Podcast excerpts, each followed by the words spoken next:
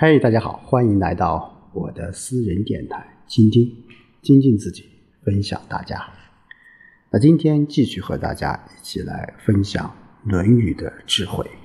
我们接着上一讲说，啊，上一讲我们说到了《论语》的为政篇的第八个小节。那今天我们来看看第九小节。子曰。视其所以，观其所有，察其所安，人焉搜哉？人焉搜哉？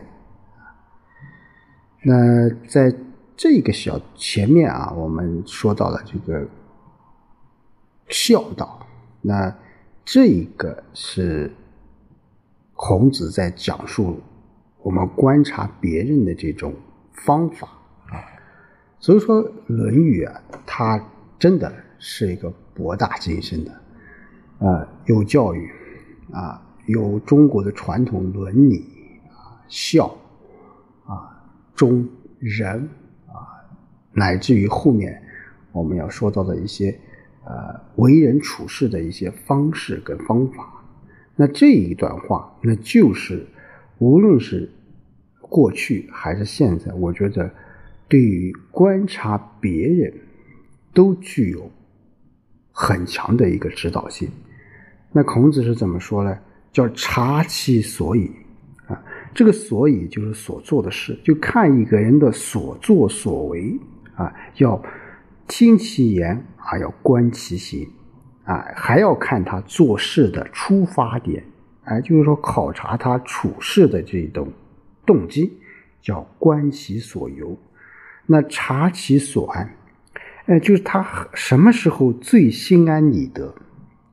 我觉得这一点非常高级啊。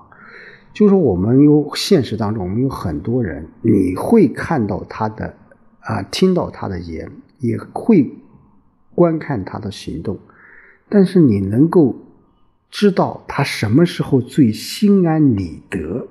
安，这个是安心。就了解他心安于什么事情，这一点我觉得是一个非常高级的。就在我们做 HR 做，特别是做人力资源管理的人呢，我个人觉得就是要学心理学啊，就说你要啊了解你下面的员工他们所思啊所想啊，就他们心安于什么事情。那如果你懂得这一点。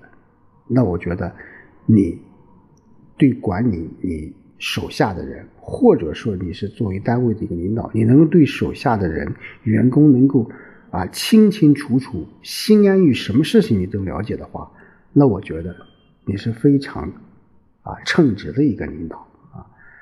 所以说，那么这个人的内心怎能掩得了呢啊？这个搜啊，很多这个这很像这个兽啊。这个搜就是一种隐藏跟隐蔽的意思，就人焉搜哉？人焉搜哉？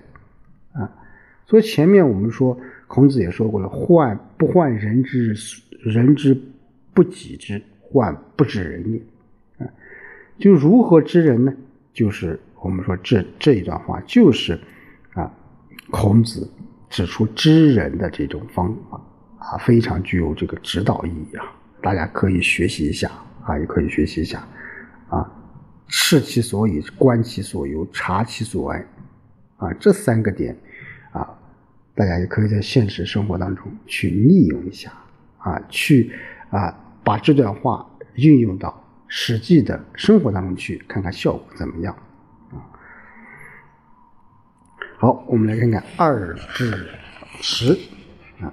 子曰：“吾与回言终日，不为如语。退而行其思，亦足以发。回也不语。”啊，呃，这个和接下来我们讲的几个小节都是讲孔子的教育思想和方法。那其实啊，我们说孔子说到了很多很多一些。啊，教育的方法啊，方式啊，你比如说这种启发式的教学啊，因材施教啊等等等等。那这一段话也是如此，就是言啊，就是颜回啊，吾与回言终日，这个回就指颜回当然是孔子最得意的门生了。字子渊，鲁国人啊，不为如与，退而行其思，足亦足以发，回也不语。就是说，孔子在提倡学生啊，要有主动发明和创造的精神，要敢于啊提出问题啊，敢于提出问题，不满意的那种终日不为啊，从来不提相反意见和问题的学生啊，希望学生在接受教育的时候怎么样，能够要开动脑筋思考问题啊，思考问题。那这个回呀，颜回啊，他。在这个讲学的时候，在听老师讲的时候，他从来不提出什么反对意见啊，所以孔子说他是一个蠢人。那等到他退下去的时候，就他不在课堂时候，他会观察到啊，他私底下这个颜回，他会会同别人去讨论啊，并且能够发挥我在课堂上所讲的这些东西啊，所以可见颜回他。并不愚笨呀，啊，并不愚笨呀。这我觉得和和上一章其实也是有联系的。上一章孔子在说，就是我们怎样去看人。那我们联系这一小节的也是的，就是说啊，颜回在课堂上是一种状态，那他在课下也是另一种状态。这我觉得也是啊，孔子在前面所说的叫视其所以，观其所由，啊，察其所安的一种。啊，最现实的一种解释啊，一种解释。好，二至十一啊，子曰：“温故而知新，可以为师也。”啊，这句话也是非常非常呃有名了，可以说家喻户晓啊。就孔子啊，这句话强调了什么作用啊？叫举一反三啊。所以我们在现在。呃，无论是我们的小学、初中乃至高中，我们中国教育的这种思想，除了刚才我讲的，就是那种啊因材施教、启发式教学。那同时，我们在教学当中，我们要举一反三啊，啊，举一反三，叫温故而知新，这是孔子对我国教育学的一个重大贡献之一啊。他就认为，不断温习所学过的知识。从而可以获得新的知识，获得新的知识，啊，就是说我们遗，我们学过这个教育心理学，就是遗忘，它是有一个有一个过程的，啊，有一个有一个规律的，就我们隔几天我们要温习一下，这样能够怎么样？能够啊，就增加我们对这些知识的呃理解，呃，乃至于去啊创新一些新的一些知识。所以古人常常把已读过的书拉过来温习研磨，叫做温书啊。所以我们现在还讲温书啊，温一会书啊，就把这个书给温了啊，就把它捂热的那种感觉啊。所以好书不厌百回读嘛，就是说好书应该有常读常新的这种功效啊，功效。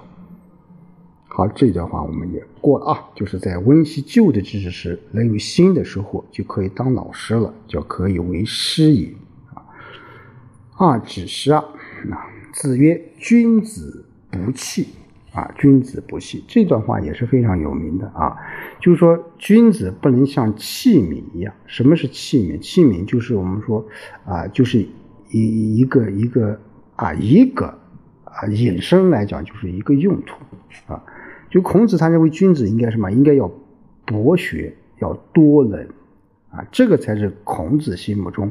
啊，具有理想人格的人，啊，理想人格的人，你不能局限于，啊，局限于一种用途或某些方面，啊，某些方面。因此，啊，这个孔子说叫，啊，君子不器，啊，不器，就不能像器皿一样，只有一种用途，啊，如果一个人如果只像一像只器具的话，那就会什么心胸比较，偏狭，行动也会受到这个限制，就难以怎么样通达天下。所以，君子求学不以一气为自己来画地为牢，而是要博学多闻啊，博学多闻。你看，君子不信啊，我们经常讲，但是呃，真正呃能够做到的、能够实践的，其实很少啊，很少。有些人不讲不气的，你就是哪怕是一气 也是可以的，也是可以的啊。好，二至十三，子贡问君子，子曰：“先行其言，而后从之。”啊，先行其言而后从之，就是子贡啊，在问怎样才能做一个君子。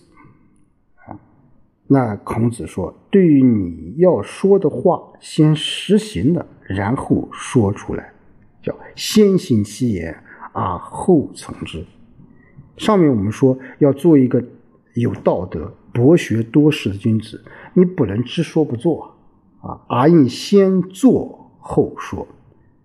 啊，那孔子教育学生要注重因材施教、有的放矢，这是强调实际行动。那反对那些什么夸夸其谈的，啊，那种对这个啊一些东西还没有去实践就来发表自己的观点这些人，啊，他是比较反对的啊。所以孔子被后世称为叫至圣先生啊，至圣先生，这确实是有他这个过人之处的啊。那我们说子贡他是比较这个人特点是比较善于这个说话的，善于言辞的。啊，就是这样，就往往就会就会犯一些错误啊，犯一些错误。所以孔子叫他什么？你先去做，做完之后你再去说啊。这跟前面叫叫敏于事而慎于言的意思，我个人觉得是有异曲同工之妙的啊，异曲同工之妙。好，呃，我们讲了这几个小节啊，呃，其实啰嗦几句啊，呃。